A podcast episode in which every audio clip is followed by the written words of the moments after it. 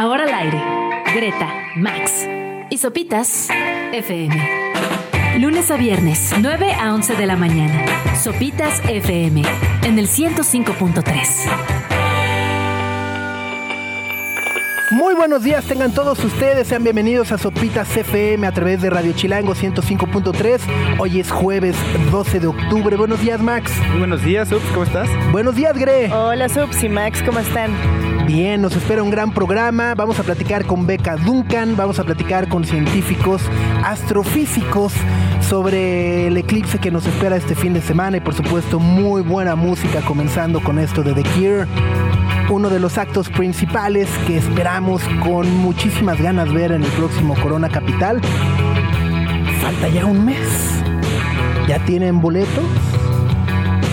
No, pero los estamos esperando con ganas. Este es de las que queremos que suene y suene duro. Pictures of You.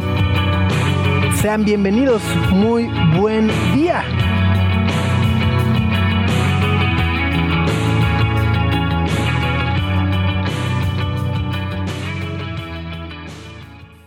Greta, Max y Sopitas en el 105.3 FM.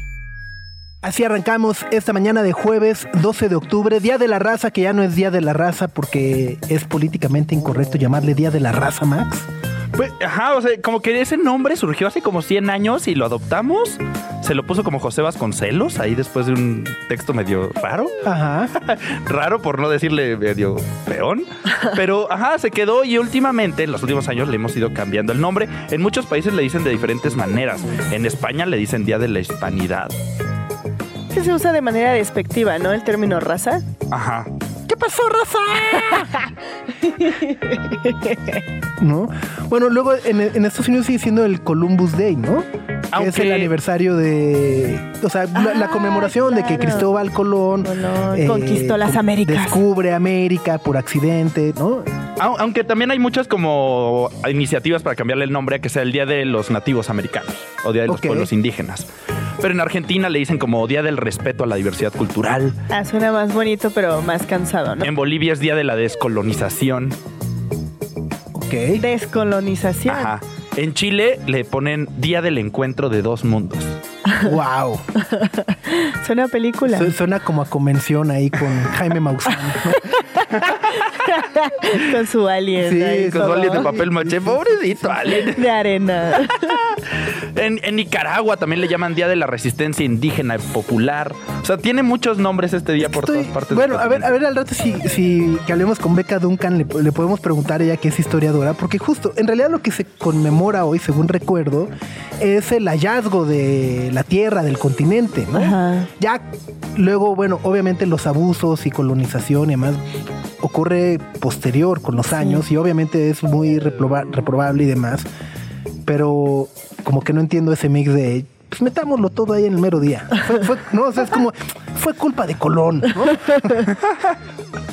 Maldito. Ajá.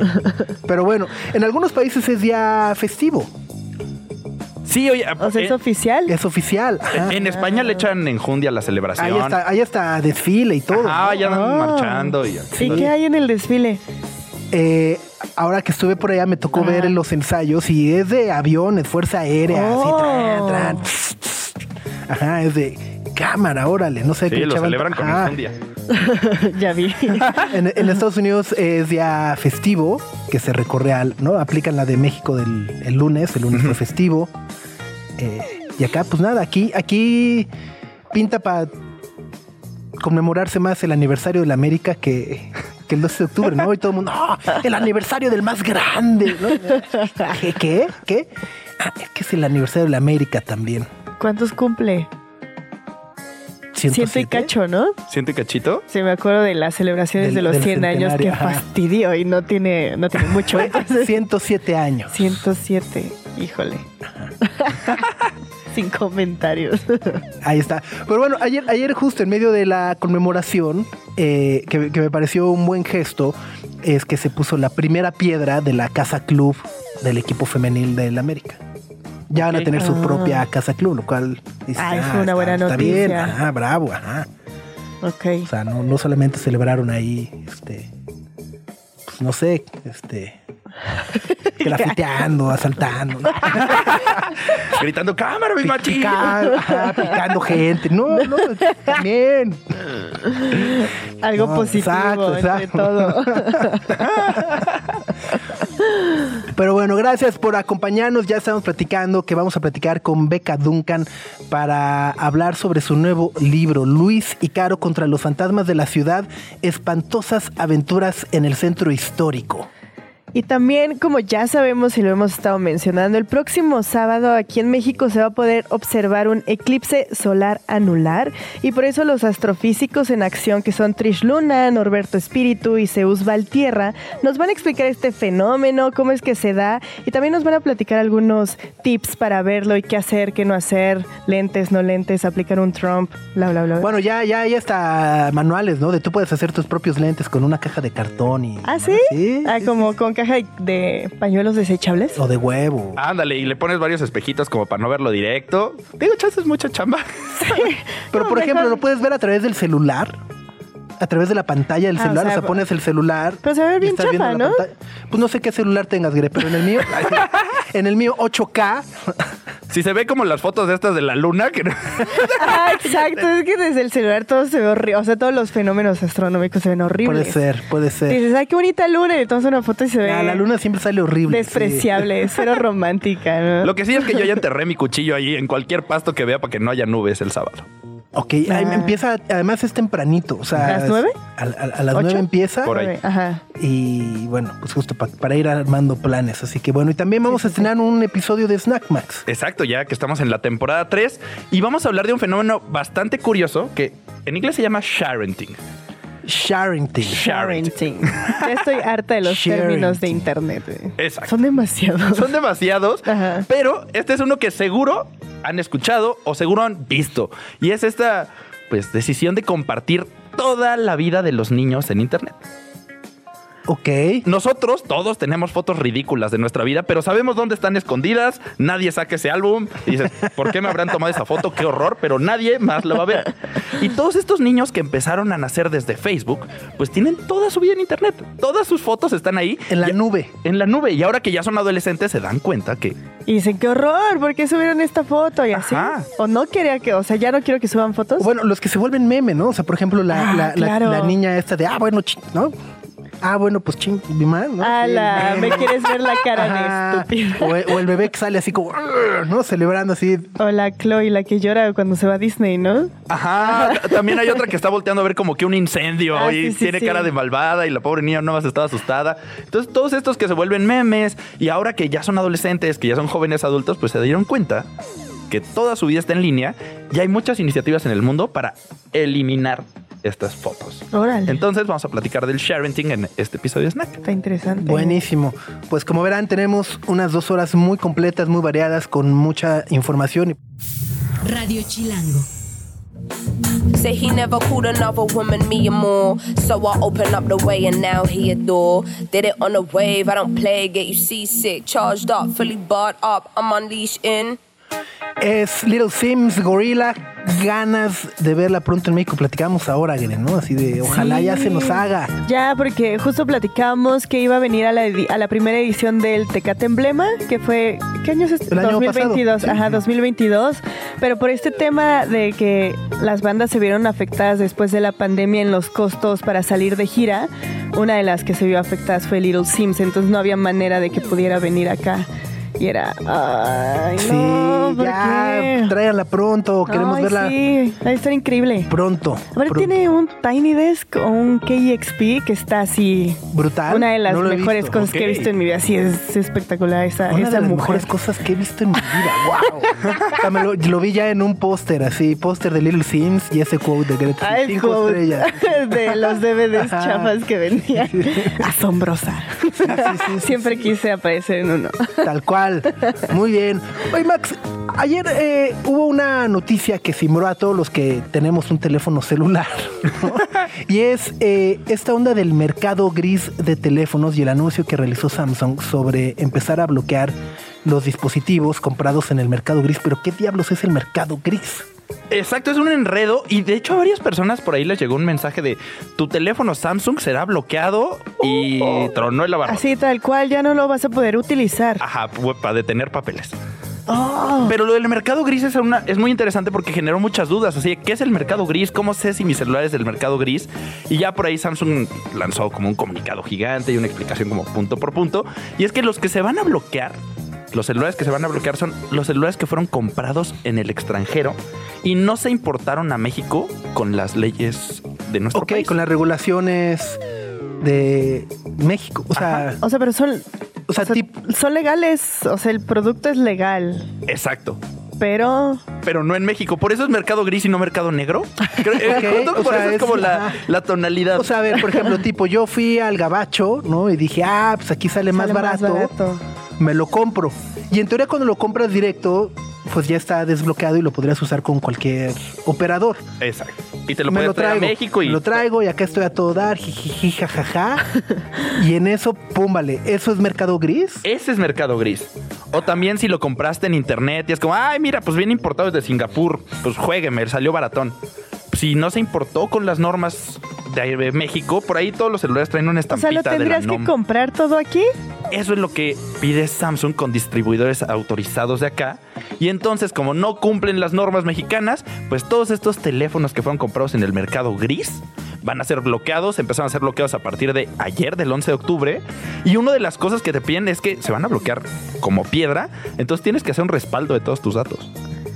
¿Qué? O sea, justo, o sea, como quedarte, este, ajá, o sea, como por si las dudas, por si las flies, haz un backup. Haz un backup porque en una de esas no va a aprender y no va a aprender. ¿Solo son Samsung? No, son de varias marcas, ¿no? También, por ejemplo, hay Motorolas, Ok. eh, o sea, hay varias, varias marcas y justo incluso ya hasta la Profeco en algún momento, este, pues había pronunciado, ¿no? Y, y- y justo dice que quienes eh, lo que dice la Profeco es que quienes hayan comprado en el mercado gris no cuentan con una política de garantía.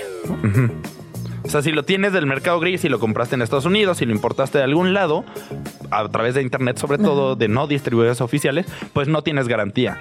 Y tampoco tienes piezas de reparación y hay ahí como unas, pues algunos problemillas que pueden surgir con tu teléfono, pero este problemilla que se va a apagar completamente es como el más grande y está empezando desde ahorita y, y pues sí está bastante... Pero a partir de qué surge esto, no, no entiendo. Eh, pues de varias, o sea, hay varias especificaciones técnicas en los dispositivos que, por ejemplo, para que se puedan conectar a la banda adecuada, o sea, está muy, ¿no? Pero justo a lo mejor un dispositivo que fue fabricado en otro país no está homologado para que se conecte a la banda adecuada en México. Y el funcionamiento Y el no sea funcionamiento. 100% óptimo. Exacto. Ok. O sea, te sigue jalando, pero no. Ya- Ya, o ya, luego puede ser, eh, digo que también ocurre con otros que es eh, que se, no sé, que si lo estás cargando de repente genera un corto y genera Ya, ya, un ya. incendio. Sí, hay broncas con los cargadores o si trae, pues ya sabes, si te lo trajiste de Taiwán o no sé de dónde, Ajá. pues el enchufe es distinto y necesitas como dos, tres adaptadores para hacerlo y ya traes Sí, una sí, sí. instalación digna de un diablito en tu propia casa que puede tronar en cualquier momento. Ya, Entonces, ya, ya. con esas ideas de la Profeco y Samsung, pues decidieron que se van a bloquear los teléfonos que salieron del mercado gris, que eso no quiere decir que si lo compraste en una tienda que no fuera Samsung, o sea, lo pudiste haber comprado en el súper, pero si el súper es un distribuidor oficial, están Ah, cubiertos. Juegue, está bien. juegue. Ajá. Exacto, ¿no? O sea, ¿cómo, ¿cómo saber? O sea, por ejemplo, a ver, si, ha- si ahorita nos están escuchando, hay muchos apanicados de... "¡Eh!". Ajá, ¿cómo saber si tu celular está homologado o no? Muy fácil.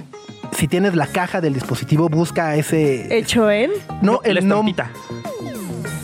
¿no? Eh, ajá, donde viene el código de barras y toda la información, ahí debe de aparecer la palabra NOM, NOM. que Ajá. significa que está homologado, ¿no? Ah. La otra puede ser eh, mirar el, el cargador, ¿no? Y ahí justo viene que está eh, diseñado para los voltajes y la regulación De aquí. de México, ¿no? Ajá.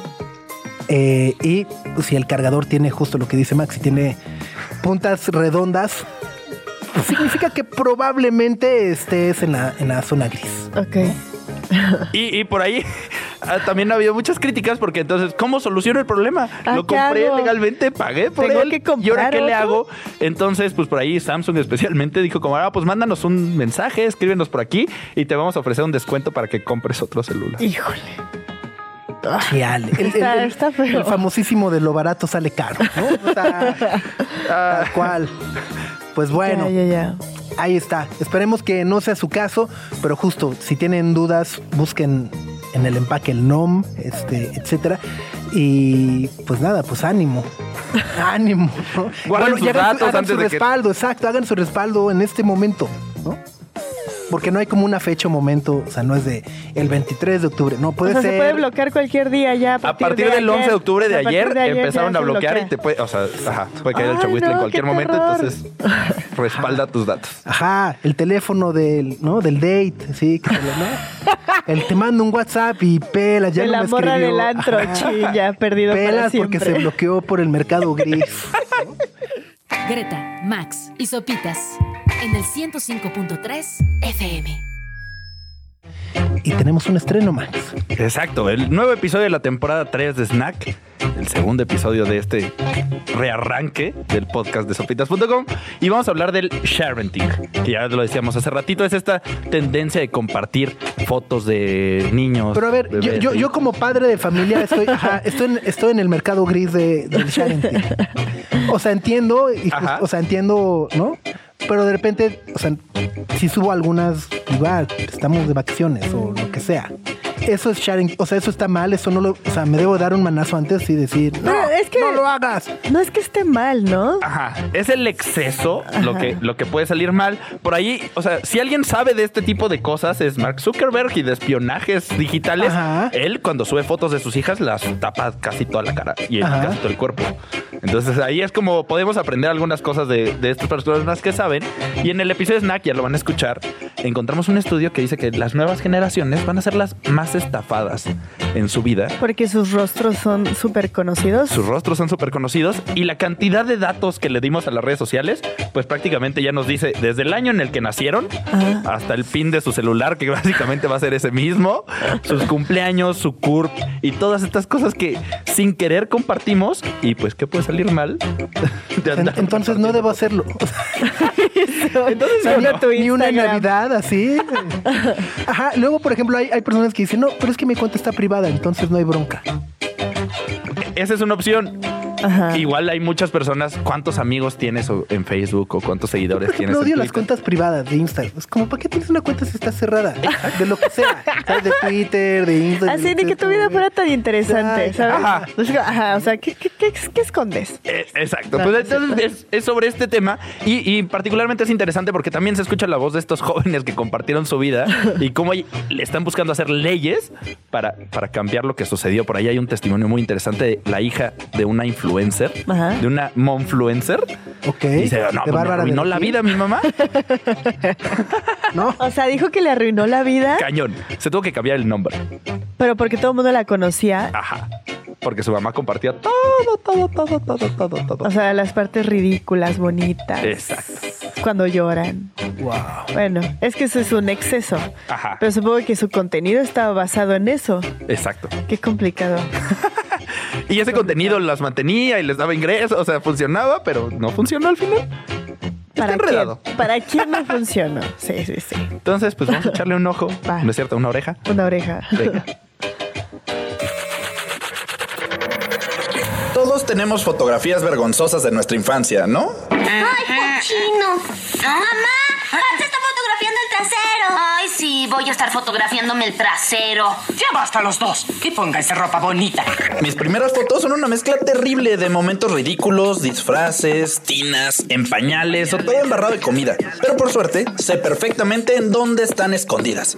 Como no nací en la era digital, mis fotos vergonzosas están juntando polvo en un álbum que no he abierto en años. Pero no todos corrieron con la misma suerte. Millones de niños y niñas alrededor del mundo están llegando a la adolescencia para darse cuenta que toda su vida, incluyendo sus momentos más penosos, se han compartido en Internet.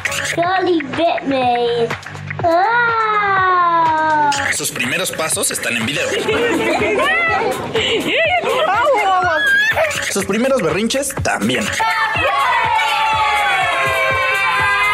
Hay fotos de sus festivales de baile, de sus desayunos, de sus juegos, de sus caídas o de sus visitas al hospital. Hay capturas de sus días más felices o relatos en Facebook de sus días más tristes. Desde el instante que nacieron, su vida se ha publicado en redes sociales. Mi amiga que acaba de nacer. Ay, qué feo. Ay, estoy en videollamada. Santísimo. Perdóname, mija, discúlpame. Y lo más complicado de todo es que ellos no lo hicieron. Lo hicieron sus padres. Vean, este outfit se lo había comprado mi mamá para salir del hospital. Y, o sea, vean, apenas, apenas le está quedando. Soy Max, Soy Max Carranza y esto es lo que necesitas saber sobre el sharenting. Sharenting es una palabra compuesta que viene del inglés sharing, compartir, y parenting, paternidad, compartir la paternidad.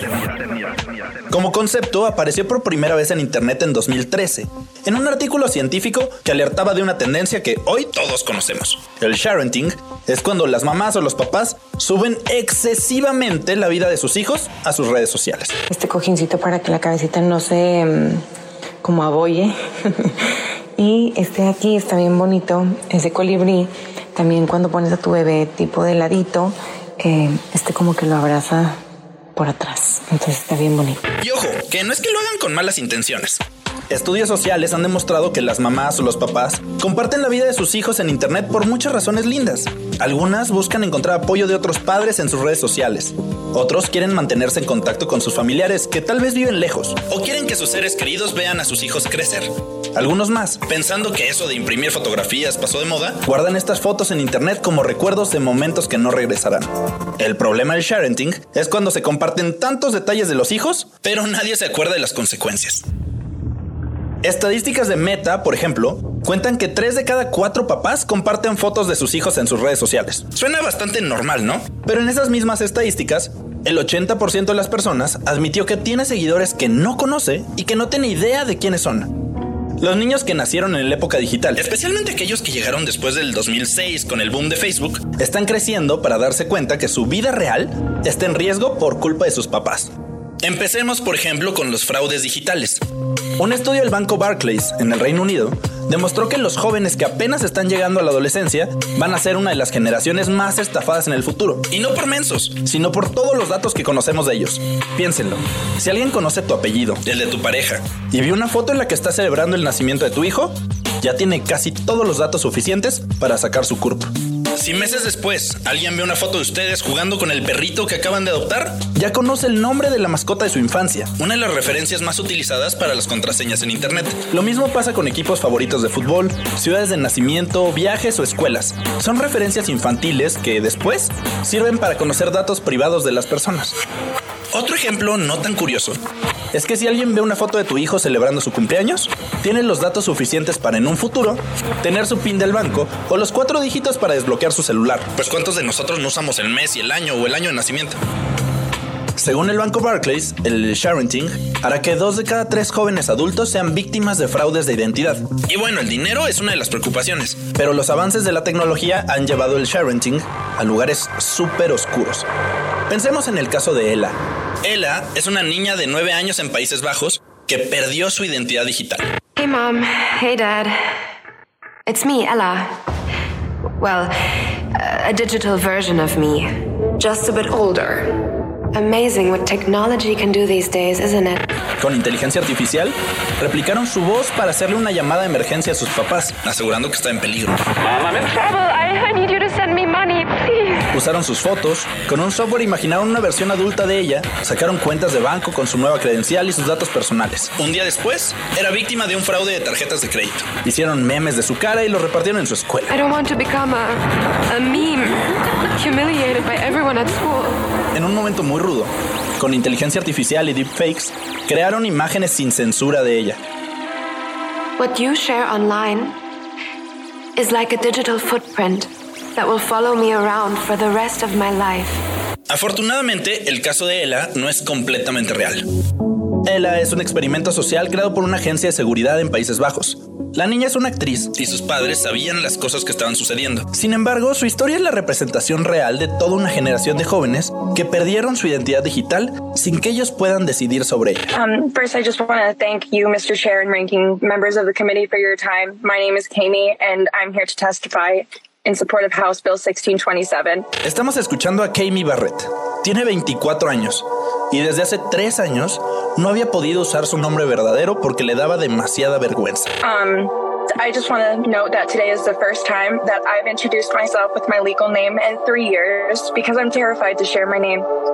Because the digital footprint I had no control over exists. Su mamá era una mamá influencer que compartió cientos de detalles de su vida personal en internet. When you Google my name, simply just my first name, childhood photos of me in bikinis will pop up, and I'm terrified to have those weaponized against me again. When I was nine years old, the intimate details of my first period were shared online. At 12, I received a DM from a man who I didn't know who saw me riding my bike and told me he followed me home. Si googlean su nombre, van a ver sus fotos en bikini cuando tenía 15 años, los detalles que su mamá compartió de la primera vez que le llegó el periodo o las dificultades que tenía cuando aprendía a ir al baño. Videos de una enfermedad que la dejó en el hospital durante meses y el accidente de auto que tuvo cuando empezaba a manejar. Mr. Chairman and ranking members of the committee, I plead you to be the voice for this generation of children because I know firsthand what it's like to not have a choice in which a digital footprint you didn't create follows you around for the rest of your life with no option for it to be removed. Kaimi está testificando en la ciudad de Washington como una de las principales impulsoras de la ley 1627. I thank you for your time and again I'm open to any questions. Esta ley 1627 tiene dos partes importantes. La primera obliga a los papás influencers, como la mamá de Kaimi, a guardarle el 10% de todo el dinero que recibió a sus hijos, en pago por haber explotado su imagen en las redes sociales durante su infancia. Sin embargo, la segunda parte es todavía más valiosa, porque si se aprueba, permitiría a todos los jóvenes, apenas cumplan 18 años, a borrar toda la huella digital de su infancia. Las fotos, los videos, los posteos y las imágenes que ellos nunca decidieron compartir. Se supone que las redes sociales no permiten que nadie menor de 13 años tenga una cuenta a su nombre, pero las reglas en internet son medio borrosas. Entonces, aunque hemos hablado de los problemas del sharenting, existen maneras éticas o funcionales de compartir cosas de tu vida o la de tus hijos sin meterte en tantas broncas. Uno de los ejemplos más famosos surge de alguien que conoce perfectamente los peligros de las redes sociales.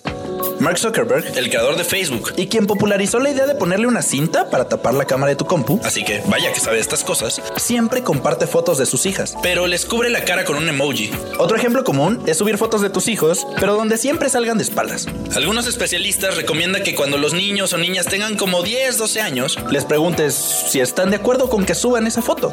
¿Quieres que la ponga en mi Instagram?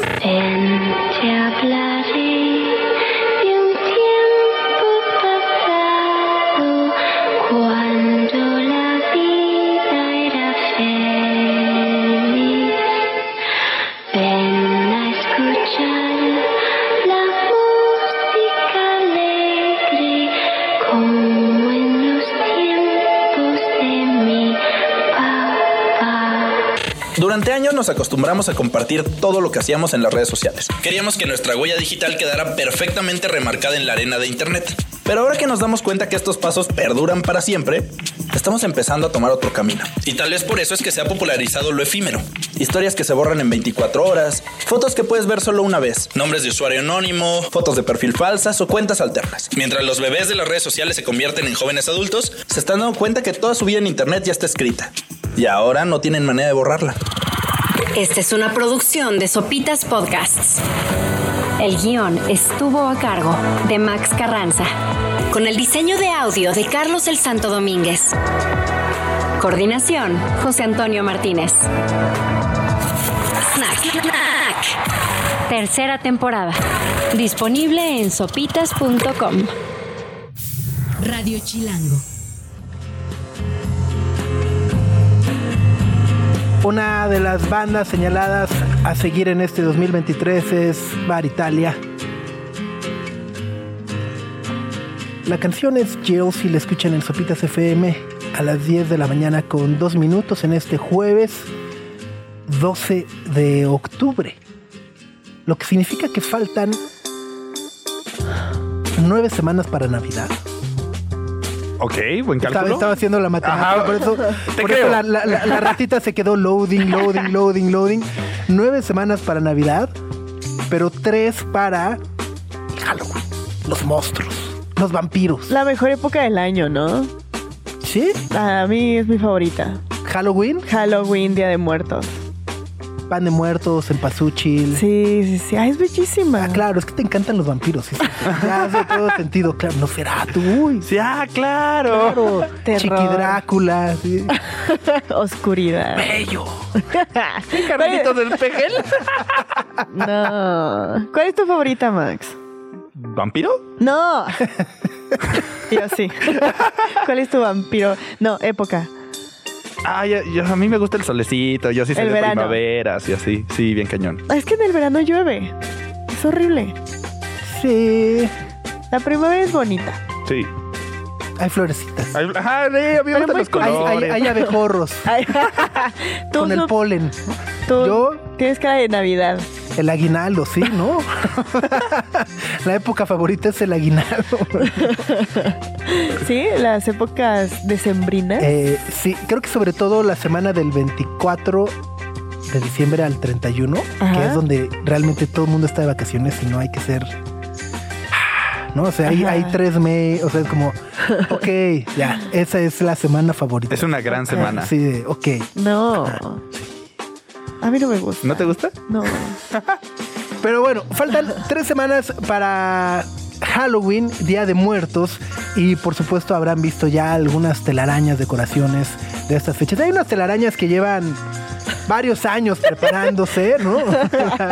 Uno ya duda si en realidad es decoración o parte de... Ajá. Pero bueno, a propósito de, eh, justo se editó hace unas semanas este maravilloso libro que se llama Luis y Caro contra los fantasmas de la ciudad, espantosas aventuras en el centro histórico, escrito por Chuy Campos y Beca Duncan, además de ser ilustrado por Carlos Vélez. Un eh, libro que nos cuenta la historia de dos chicos que descubren un fantástico mundo en el centro histórico de la Ciudad de México y para platicar un poco al respecto nos da muchísimo gusto saludarte, querida Beca Duncan, historiadora, divulgadora cultural y bueno, ahora coautora de este flamante libro. ¿Cómo estás? Hola, pues muy feliz de estar aquí con ustedes, mi querido Sopitas. Y he de decir que, bueno, no creo que sea spoiler, pero también es mi época favorita del año. Totalmente. Que ya ven. Ya, ya. Ya son mayoría, ya. te puso así una cara de obvio, ¿no? Bueno, aunque también esa semana que dices Sopitas es una maravilla porque puedes aplicar el, no el, lo vemos el lunes, Milik, sino lo vemos en enero, Milik. Exacto, lo vemos el próximo año. Completamente. Oye, pero bueno, muchas felicidades por este libro. Cuéntanos un poco la historia de Luis y Caro contra los fantasmas de la Ciudad de México. Pues mira, Luis y Caro son dos chicos eh, que están en su primer día de secundaria cuando comienzan a sucederles cosas extrañas en su vida cotidiana en el centro histórico de la Ciudad de México. Ellos pues de por sí están viviendo el terror de entrar a la secundaria y bueno, les comienzan a suceder estos, estas apariciones, comienzan a tener contactos con la ciudad fantástica que habita también en la Ciudad de México, aunque de pronto no la podemos ver a primera vista.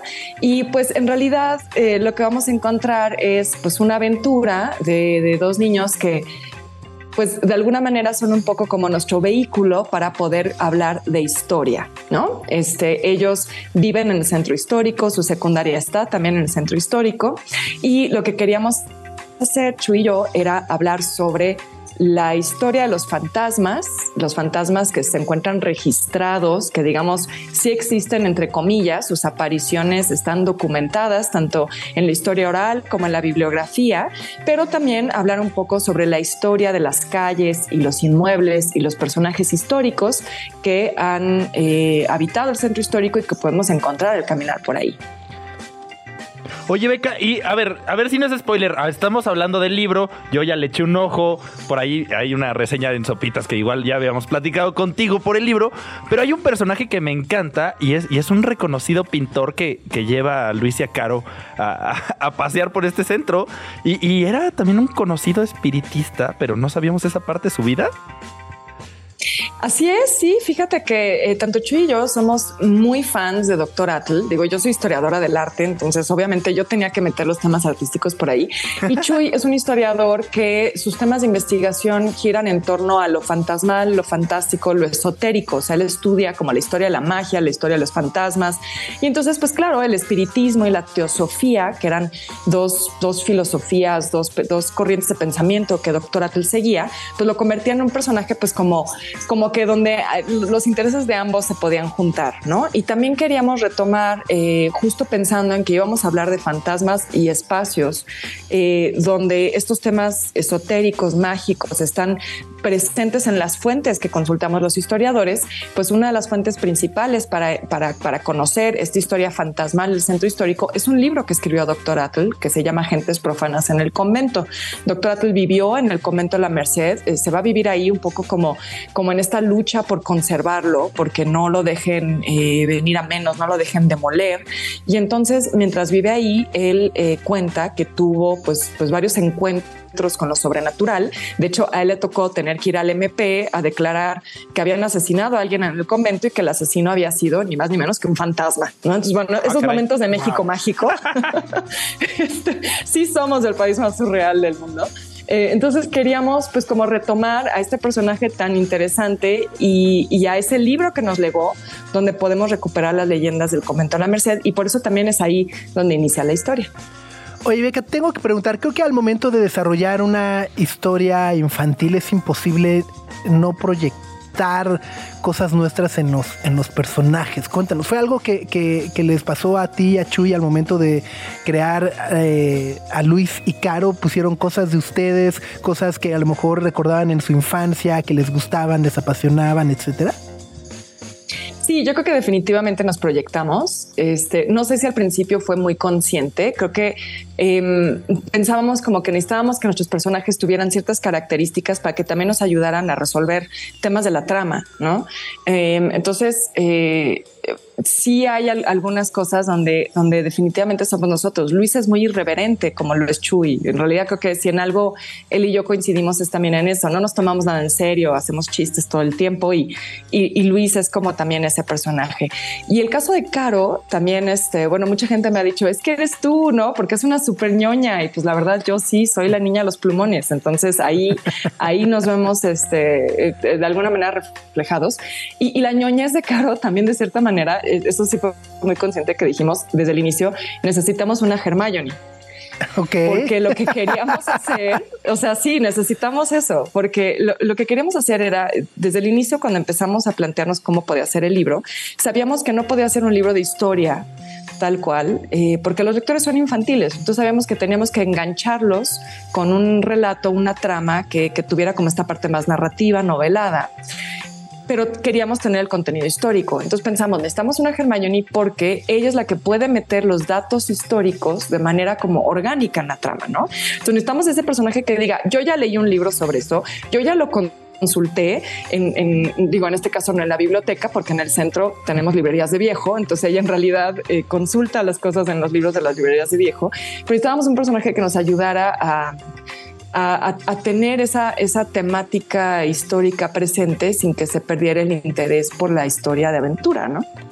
Y Beca, obviamente, hablamos de los personajes de Luis y Caro, pero pues también es como un, un, retrato del centro histórico. Y el libro está ilustrado por Carlos Vélez. ¿Cómo, ¿Cómo fue? ¿Cómo se juntaron? ¿Cómo se encontraron? Porque las ilustraciones y los trazos están increíbles. Hay hechos como con pluma, como retratando todas las esquinitas, los detalles en las catedrales, en las columnas del centro. Pues fíjate que eh, la selección de, Carlos fue por parte de la editorial. Eh, la editorial nos lo propuso. Yo ya conocía su trabajo por un libro bien bonito que hizo con Ana Romero, que se llama Casi Hermanas, que también es como de terror infantil. Es como de una niña hombre lobo y una niña vampiro. Este, y entonces cuando dijeron, oigan, estamos pensando en Carlos, yo dije adelante, o sea, me parece la mejor elección. Eh, porque creo que si alguien sabe cómo tener ese tono oscuro de horror, pero, pero todavía respetando que es un libro para niños y no les queremos dar pesadillas, ¿verdad? Este, pues creo que lo hizo, lo hizo muy bien. Eh, y, y, con Carlos fue un trabajo muy colaborativo. La verdad es que conforme nosotros íbamos entregando los, los textos a la editora, eh, ella a su vez se los iba pasando a Carlos. Entonces nosotros tenemos como la posibilidad casi casi de ir escribiendo y revisando las ilustraciones al mismo tiempo.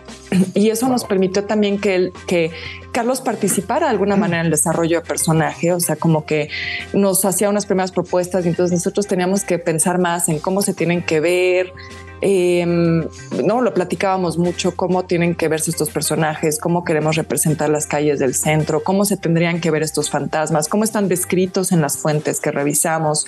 Entonces realmente fue, fue un trabajo muy en equipo y Carlos fue muy respetuoso también de escucharnos, de entender cómo estábamos nosotros imaginando todo esto eh, y, y, creo que le dio en el clavo. Además su manera de representar los espacios del centro, o sea, para, para quienes lo conocemos y lo caminamos, creo que estarán de acuerdo con, con nosotros. Pues digo, finalmente si hay un libro chilango, creo que es este, eh, y, y, de verdad lo supo representar de una manera maravillosa. Totalmente, ¿no? La secundaria y, y, y demás. Uh -huh. eh, que además, bueno, pues justo yo creo que debe ser una de las secundarias más bonitas de todo el país, ¿no? Sí, es hermosa. Sí, sí, sí. Totalmente. Estamos platicando con Beca Duncan de este maravilloso libro que acaba de publicar coescrito por Chuy, con Chuy Campos e ilustrado por Carlos Vélez, se llama Luis y Caro contra los fantasmas de la ciudad, espantosas aventuras en el centro histórico. Oye, Beca, y además, bueno, a propósito del libro, creo que justo, ¿no? Platicabas o mencionabas este recorrido o estos lugares que están en el centro histórico. Tú también paralelamente realizas eh, con Héctor de Mauleón el Foco, ¿no? Este, este programa en ADN 40, donde también nos ayudan a entender y conocer la historia de las calles y edificios de la Ciudad de México. Y bueno, pues también realizas diversos recorridos, ¿no? Guiados y demás. Sí, sí, así es. Eh, de hecho, esa es una de las cosas que también motivó en, gran medida este libro. Eh, Dalila Carreño, la editora, eh, me invitó desde hace, desde hace, antes de la pandemia, me decía, es que hay que hacer un libro de historia de la ciudad para niños, ¿no? Pero yo como que no terminaba de definir cómo podría verse eso. Y ya fue cuando incorporamos a Chuy y lo plantamos como un libro de, de terror infantil. Y, y, y lo que nosotros quisimos hacer era también como abrir esa invitación a que la gente salir a las calles porque algo que ambos tenemos mucha experiencia haciendo son recorridos y visitas guiadas sobre todo para las calles del centro, no toda la ciudad, pero principalmente las calles del centro. Entonces, justo lo que queríamos hacer era como como de alguna manera invitar a la gente a, caminar la, ciudad y el centro histórico. Por eso en el libro también pueden encontrar estos croquis, eh, donde está la ubicación de los inmuebles que mencionamos en el libro, cómo llegar en el metro, algunos datos adicionales, porque sentíamos que, que era muy importante que también los lectores infantiles comenzaran a acercarse a la historia de esta manera, porque cuando, cuando recorres la historia a nivel de calle, a nivel de banqueta, tienes otra experiencia, ¿no? A veces puede, entiendo que para mucha gente resulte aburrida la historia en el salón de clases o que digan, híjoles, que yo tuve un pésimo maestro, era de hueva, ¿no? Sí, sí, sí, sí pero, pero cuando lo ves en la calle, cuando estás ahí en el lugar donde sucedió, eh, es otra experiencia que de verdad siento que resuena mucho con el público y es lo que Chuy y yo hemos vivido en nuestros recorridos. O sea, él da recorridos en el Fideicomiso del Centro Histórico, tiene un proyecto que se llama Intervención Histórica y yo, bueno, colaboré en, en, la Ibero con recorridos y ahora doy recorridos privados que pues anuncio en, en mis redes sociales y en mi, en mi página web. Digo, son abiertos al público, pero grupos, grupos pequeños. Y, este, y, y realmente lo que hemos notado en esa experiencia es como que a la gente le brilla los ojos de otra manera cuando les hablas de historia en la calle, ¿no? Completamente. Y obviamente tenemos que preguntar ¿Cuál es tu calle favorita o tu historia favorita del centro histórico de la Ciudad de México? El callejón imperdible, así de. Ay, es una pregunta muy difícil, oigan, porque me meten en estos aprietos. este. Mi calle favorita, fíjense, creo que es, creo que va a ser algo que no se va a sonar un poco raro. Mi calle favorita es 5 de febrero y no es la más popular del centro histórico, pero fíjense que a mí la razón por la que me gusta es porque ahí están los almacenes, está Palacio de Hierro, está lo que hoy es un CNA. ¿no? Es donde eran las, las farmacias, ¿no? Ajá, esas, pero sabes que me encantan esos edificios como de como el Palacio y el Gran Hotel de la Ciudad de México que tienen sus eh, sus cúpulas de, de, vitral de Tiffany. Y bueno yo esa calle me parece de las más hermosas por los por los edificios que hay ahí. Y le tengo mucho cariño a la Plaza Santo Domingo a, las calles de alrededor porque bueno yo estuve ahí un rato en el, en el Palacio de Inquisición. Ahí hice mi servicio social entonces le tengo como mucho amor. Y es una zona bien interesante fíjense la de Santo Domingo Em, porque estaba la calle de la Perpetua, ¿no? Que era, le llamaban así porque ahí estaban las cárceles. Entonces a la gente le daba pavor que les los metieran a la cárcel a perpetuidad, ¿no? Claro. Entonces también es una zona donde, sobre todo si les gustan estos temas oscuros y fantasmales, pues ahí estoy segura que podrán irse a espantar por toda esa zona del Palacio de Inquisición. Está padrísimo. Oye, y por último, pues bueno, creo que eh, a lo mejor me estoy adelantando y no es por quererte echar más chama encima, pero pues Luis y Caro tienen mucha ciudad que recorrer, ¿no? Muchas aventuras, mucho espíritu chocarrero, muchos barrios, callejones y demás. Seguramente estaremos conociendo y leyendo más de ellos en el futuro. Pues ojalá que sí, espero que te esté escuchando mi editora. este, mira, Chuy y yo hemos dicho, si nos dan chance, nos aventamos el Harry Potter mexicano, ¿eh? O sea, hacemos una saga, este, pero con ganas. Y, sabes qué es lo que ha sido muy bonito, es que eh, mucha gente nos ha escrito de otras ciudades eh, del país que han leído el libro y que nos dicen, oigan, acá en Mérida también hay fantasmas, acá en Monterrey también hay fantasmas, acá en Guanajuato también. Entonces es muy lindo porque también eh, pues nos dan ganas de ir a conocer esas historias, pero también creo que es muy lindo porque abre la posibilidad de que la gente empiece a buscarlas, ¿no? Que se interesen, porque también los fantasmas tienen mucho que decirnos sobre nuestra historia. Entonces, ojalá también esto sea una invitación a que, digo, desde luego que nosotros queremos seguir escribiendo, pero que también haya otros que empiecen a voltear a ver estos temas. Totalmente. Bueno, la presentación del libro es el 28 de octubre. Así es, el 28 de octubre en la Porrúa de Justo Sierra, ahí al Templo Mayor. Queríamos estar pues en, los espacios que, pueden encontrar en el, libro.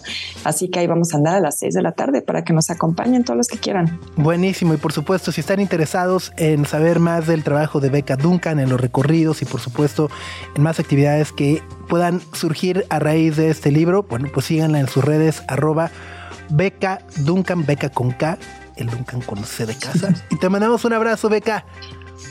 Ah, yo también a ustedes y muchas gracias por leernos y por este espacio. Al revés, a ti es Beca Duncan. Y bueno, ya les decíamos, échenle un ojo a este maravilloso libro. Greta, Max y Sopitas en el 105.3 FM. Y bueno, el próximo sábado, 14 de octubre, este sábado, habrá un eclipse anular o un eclipse anillo de fuego, como le llaman, que se va a poder ver en varias partes del continente, en Estados Unidos, por supuesto, en varias regiones de México, Centro, Sudamérica y demás, pero ¿de qué va? Lo vamos a ver completo. Es más, lo podemos ver porque en teoría no lo debemos ver directamente, Max. Estamos llenos de preguntas. Desde, o sea, yo tengo una desde. Le he dicho, ay, sí, un eclipse anular. No tengo idea qué es anular. Solar anular. Y que, pero ninguna de las dos tengo idea qué significa. Entonces mejor nos acercamos con un grupo de divulgadores de ciencia que son profesores en astrofísica y seguro los han leído en redes sociales. Son astrofísicos en acción y hoy nos están acompañando para explicarnos un poquito más, para resolvernos todas nuestras dudas. Y está por acá Trish Luna y Zeus Valtierra. ¿Cómo están? Buenos días. Y Norberto también anda por allá. Norberto Espíritu. Sí, sí, sí, estamos muy bien. Eh, Max, muchas gracias por, por, la invitación. Yo ando todavía aquí en la Ciudad de México. Trish y Norberto andan allá este, juntos ya en Campeche, ahí en la avanzada de, de los astrofísicos, preparando todo el terreno, ¿no? Para este evento del sábado. Oye, cuéntanos justo, eh, porque, bueno, se va a poder ver en varias partes de, del país. En la Ciudad de México lo vamos a poder ver en su totalidad, nada más un cuartito. ¿Qué es lo que va a ocurrir el sábado por la mañana? Ok, eh, bueno, pues como bien lo decían, un eclipse anular es cuando la luna no cubre por completo al sol. Es, se ve más pequeña aparentemente que el sol y entonces por eso se forma esto que conocen coloquialmente como anillo de fuego, El Sol tenemos que recordar que no es de fuego, pero bueno, ese es un concepto que, que se conoce y que se ve muy bonito, que se ve hermoso. Pero esto pasa porque la Luna, digamos que está más alejada de la Tierra de lo normal. Cuando la Luna está más cerca es cuando cubre por completo al Sol y entonces tenemos un eclipse total, que es cuando se oscurece y como este del 91. Ajá, ¿no? sí, sí, sí. Entonces, la sombra de la Luna, pues cubre una franja de la Tierra, una franja de más o menos 100 kilómetros, que es la que va cubriendo ¿no? Estados Unidos, va a pasar por el Golfo, este, justo la península de Yucatán, que es donde se va a ver la centralidad, que es como le llamamos. Se va a seguir a Centroamérica, a Sudamérica y va a salir por Brasil. Sin embargo, alrededor, digamos, te vas haciendo como franjitas de 100 kilómetros, eh, se va a poder ver un poquito menos que la luna cubra el sol, así como si fuera una media luna. ¿Has visto esta media luna o lunas crecientes? Haz de cuenta, pero con el sol. Y entonces en la Ciudad de México la luna va a cubrir hasta un 70%, 71% más o menos al sol. Es decir, que sí lo va a cubrir este, en gran parte, no va a quedar en el centro, pero se va a ver increíble. Oye, yo tengo una duda muy puntual y eh, igual y la pregunto mal, porque es un tema que no entiendo, igual ya la respondiste y no lo entendí, pero estaba leyendo que algunos eclipses eh, solares que son anulares se perciben con ese anillo de fuego en algunas partes del mundo, pero en otros sí son totales. Y eso lo convierte en un eclipse híbrido. ¿Es el caso de este eclipse o no? Yo puedo contestar esa pregunta. Hola a todos. Hola, hola. Soy Trish. Eh, pues de hecho, en los tipos de eclipse híbridos es muy buena pregunta, Greta, porque, porque son bastante raros. Justamente eh, este tipo de eclipses, como tú bien dijiste, en unos lados se ve total, en otros se ve anular pero cuando son solo anulares es porque solo en la parte de total de como com- completitud del eclipse en todas partes se va a ver anular y, y en, la, en los híbridos es más bien eh, que es, se tiene que cumplir en un lugar muy muy específico y realmente solo pareciera que solo en una ciudad se ve total y en las demás anulares y tiene que ver con la inclinación de la Tierra, con la órbita, con justamente también la distancia de la Luna. Es un poco más difícil que se logre esa, pues así, ahora sí que esa como configuración de todas las cosas. De hecho, hace poco tuvimos uno que también lo transmitimos en Ruta Eclipse y en Astrofísicos en Acción, Em, pero no, este es puramente anular. Ok. Y Trish, Zeus, yo tengo una duda que igual seguro es remensa y es algo que estoy escuchando. No voltees a ver el eclipse directamente. Pero no, pero ¿por qué? O sea, no entiendo. El sol siempre lo tengo encima. Digo, no es que me le quedo viendo todos los días, pero ¿qué diferencia hay en el eclipse o por qué no podemos verlo directamente? Bueno, en realidad e- es la misma que, que todos los días. La indicación o la- este, lo que siempre debemos tener en cuenta es que jamás, jamás, jamás debemos de ver el sol este, con, el- siempre con los ojos desnudos. Así, jamás, jamás, jamás, ¿no? Pero bueno, cuando es el eclipse, pues obviamente está la tentación, ¿no? De voltear a ver y, y ver si la luna se va metiendo o no. Y entonces uno se queda ahí, en realidad es la misma radiación que, que uno recibe, pero pues uno lo ve más tiempo, ¿no? Entonces, más que nada es por eso. Y, y lo que recomendamos es utilizar algún método de protección como lentes eh, que tengan un, el ISO, bueno, este, la característica, que es el ISO La 12312, la certificación 12312-2. Si tiene esa certificación tu- tus lentes, con mucha seguridad lo puedes ver. Ahora, no, no te puedes quedar ahí las dos horas viéndolo, también tienen que ser 20, 30 segundos, descansar la mirada un minuto y luego otra vez, ¿no? O sea, a pesar de que estos filtros eh, filtran, valga la redundancia, el 0.00001 este, de la luz, o bueno, solo dejan pasar eso de la luz, aún así es una, una cantidad importante, ¿no? Entonces, por eso hay que cuidarnos, este, verlos con telescopios con filtros que tengan los filtros adecuados o verlo de, de formas indirectas. Este, ahí va el comercial en nuestro canal. Eh, ya hicimos muchos videos este, de filtros, de cómo ponérselos al telescopio, este, cómo ver lentes, cómo hacerlo de manera indirecta, por ejemplo.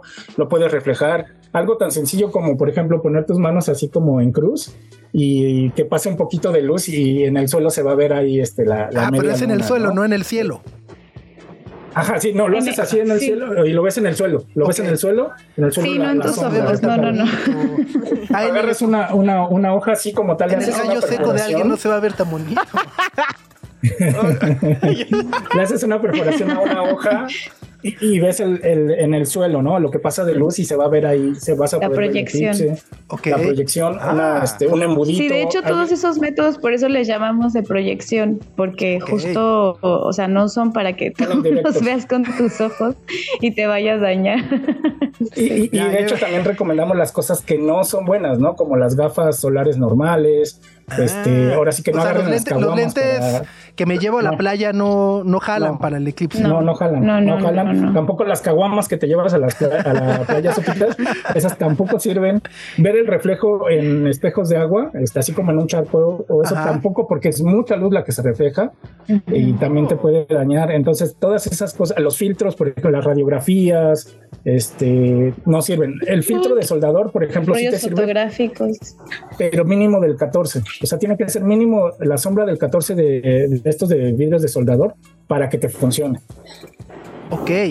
Oye, y a ver, ¿a qué hora empieza todo esto y a qué hora ter- o sea, ajá, para ir para ir armando planes, porque tengo entendido que arranca desde las 9 de la mañana ahora el centro de México aproximadamente. Sí. Sí, es Sí, a las nueve y media.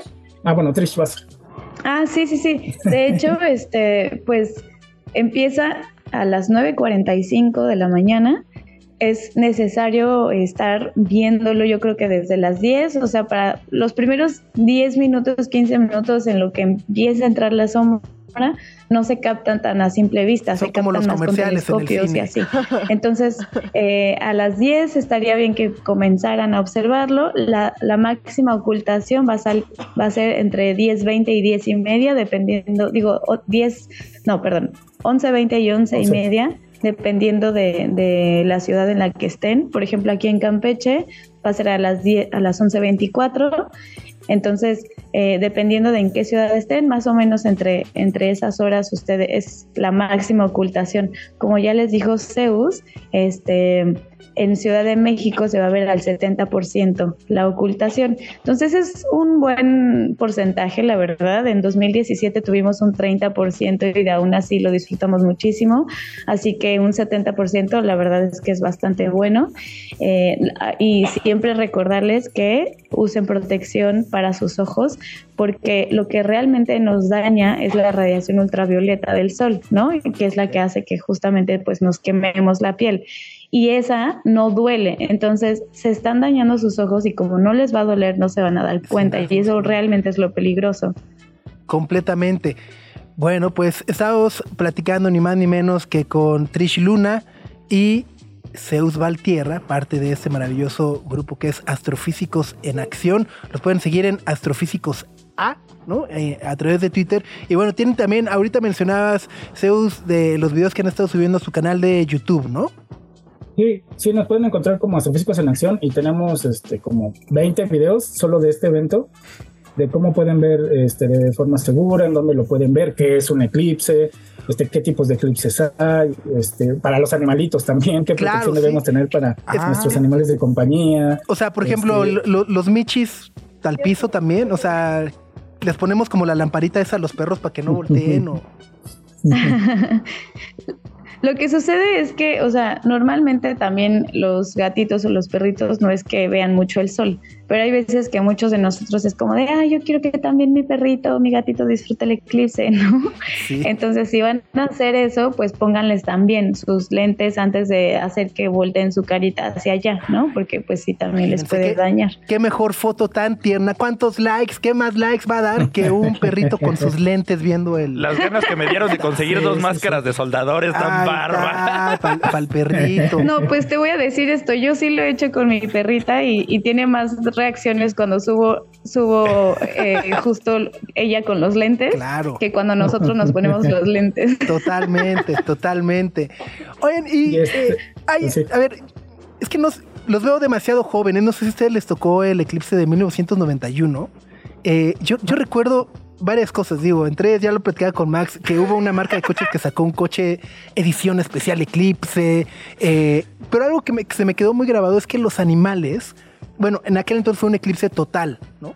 Eh, y recuerdo que era la una de la tarde y todos los animalitos se fueron a dormir. O sea, los perros, los, o sea, todos era de, de noche y se iban a dormir. Eh, este, al ser anular, vamos a seguir recibiendo un poco de luz o, o se va a hacer igual de noche de noche. No, Sí, no, cuando son anulares, este, no, no, no se oscurece, es como si fuera el atardecer, por así decirlo, como si estuviera medio nublado, pero no, no se oscurece, solo en los totales es cuando se oscurece. Este, sí, sí, justo a mí me tocó, no, me veo joven, pero no estoy tan joven. Este, tenía ya 9, 10 años en el del 91 y sí me acuerdo, ¿no? Los gallos cantando, este, los perritos también, así como, ah, pues ya se hizo de noche. Este, en, la, en los puestos de revista, si comprabas algo, te regalaban un filtro. El filtro, este, claro. unos amarillos Wow. del, del eclipse. Sí, sí me acuerdo, ¿no? Muchos recuerdos en, en las noticias, todo, ¿no? Fue el evento de- del siglo y, y de, de hecho el del próximo año, este es de 14 de octubre, pero el 8 de abril vamos a tener uno total que también va a pasar por México. Va a entrar por Mazatlán, va a seguir por Durango, se va a seguir por Torreón y va a salir por Piedras Negras, ¿no? Y ese sí se va a oscurecer ahí en Mazatlán, bueno, alrededor, ¿no? Ok, o sea, ese no lo vamos a ver aquí en la Ciudad de. México. También va a ser No, parcial. en Ciudad de México va, va a ser también al 70%, pero los invitamos y las invitamos a de una vez así armar su plan para visitar todas esas ciudades donde va a pasar la totalidad. Astrofísicos en Acción va a ser, eh, va a estar en, en Mazatlán, vamos a estar armando justo el evento masivo, así que si se quieren lanzar a Mazatlán con nosotros, son súper bienvenidos. Un eclipse en Mazatlán suena interesante. Estos Conectando, co- conectando. Sí, ¿no? co- Como para subir las manos. Ah, ya, ya, total. Oiga, y pregúntate, ahorita dándome una vuelta por su canal de YouTube y todos los videos que tienen, tienen uno que se me hizo interesante, que igual ahí le dan una oreja cuando puedan, y es de cómo fotografiar un eclipse. ¿Hay reglas especiales para fotografiar un eclipse? O sea, si pongo mi cámara o saco el celular, ¿le voy a dar en la torre? Sí, de hecho es muy importante hablar de eso porque porque nosotros pensaríamos que solo nos da, o sea, no- a quien puede hacerle daños a nuestros ojos y ya, pero al final de cuentas las cámaras son como lupas, los lentes de las cámaras. Entonces captan, o sea, justo justo eh, juntan mucha de la luz del sol que les llega y, y puede quemar sus cámaras, ¿no? Entonces, por eso es necesario también tener filtros para las cámaras. Entonces, por ejemplo, para las cámaras de los celulares, que son más chiquitas y eso, con sus mismos filtros de ojos, eh, sus lentes o sus visores que compren, les puede servir para su celular. Pero si tienen una cámara reflex, necesitan pues un filtro mucho más grande que les tape todo el lente para que no le vaya a pasar nada a su cámara, sobre, sobre todo a su lente, ¿no? Y de hecho, eh, eh, dentro del video hablamos de eso y además también hablamos de que para fotografiar el sol, y eso es algo súper bonito, se puede fotografiar en, en bandas en varias bandas del espectro electromagnético y entonces podemos tomar fotos del sol que es que solo fotografían el calcio del sol o que solo fotografían el hierro del sol y entonces el sol, no sé si han visto estas fotos donde el sol se ve como morado o el sol se ve como verde y eso son justo diferentes longitudes de onda con las que se puede fotografiar. Ahora imagínense si esas fotos están espectaculares, una foto así pero del eclipse, pues van a ser increíbles. Y de hecho para ese video invitamos a un amigo que es astrofotógrafo, que también es parte de Ruta Eclipse y que es buenazo en todas esas técnicas de fotografiar el sol. Entonces, por eso dijimos, con él hacemos ese video para que nos explique todo de cómo la gente puede prepararse para fotografiar el eclipse. Está buenazo. Oigan, pues nada, pues ahí los estamos siguiendo, ¿no? Y, a ver cómo nos va el sábado. Ojalá lo podamos disfrutar, que en la Ciudad de México no esté nublada para poder Ese sería el colmo. Ay, no. Eh, bueno, fíjense que de- aquí... de los astrónomos, ¿eh? que siempre se nos nubla en estos eventos, pero ahí estamos. Pero fíjense que aquí eh, en Campeche ha estado mejorando bastante las condiciones climáticas. Los primeros dos días que estuvimos sí estuvo lloviendo, pero cada vez se está mejorando. Yo sé que del otro lado del país cada vez está empeorando, pero eh, esperamos que por lo menos aquí en donde se va a ver la anularidad, eh, pues podamos verlo. Y aprovecho para justamente decirles que todas las personas que no estén bajo la anularidad, eh, van a poder disfrutarlo de todos modos porque vamos a hacer una transmisión en vivo en el canal de YouTube.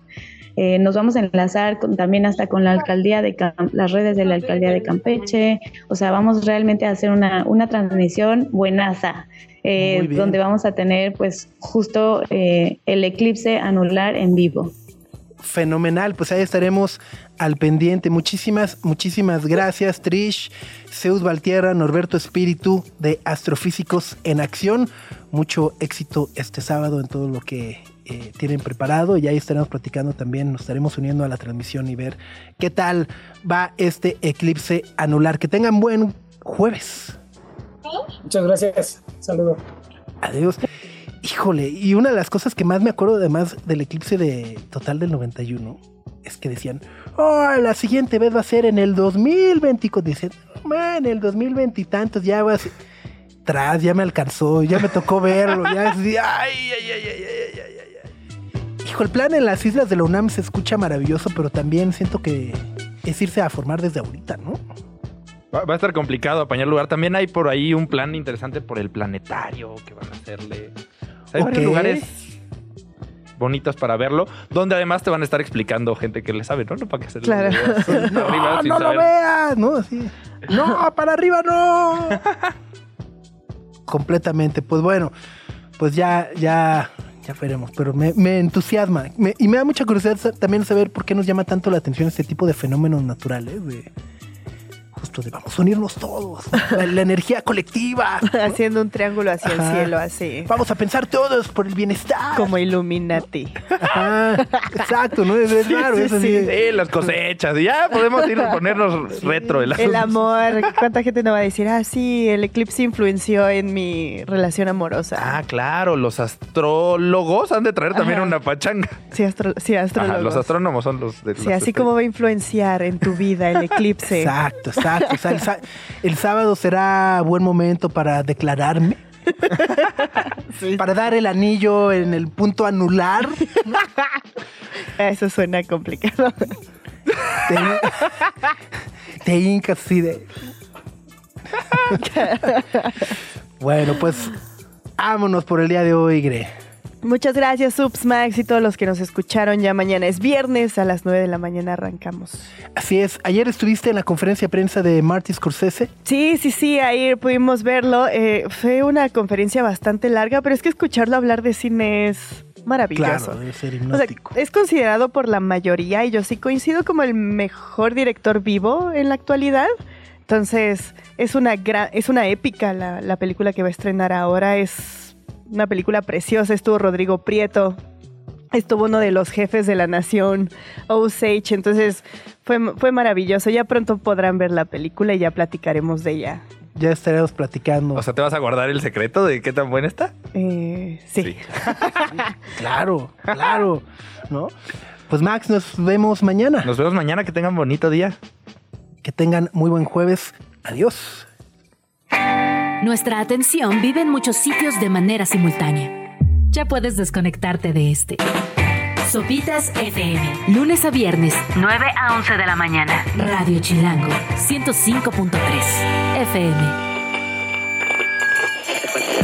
Radio Chilango. La radio que... Viene, viene.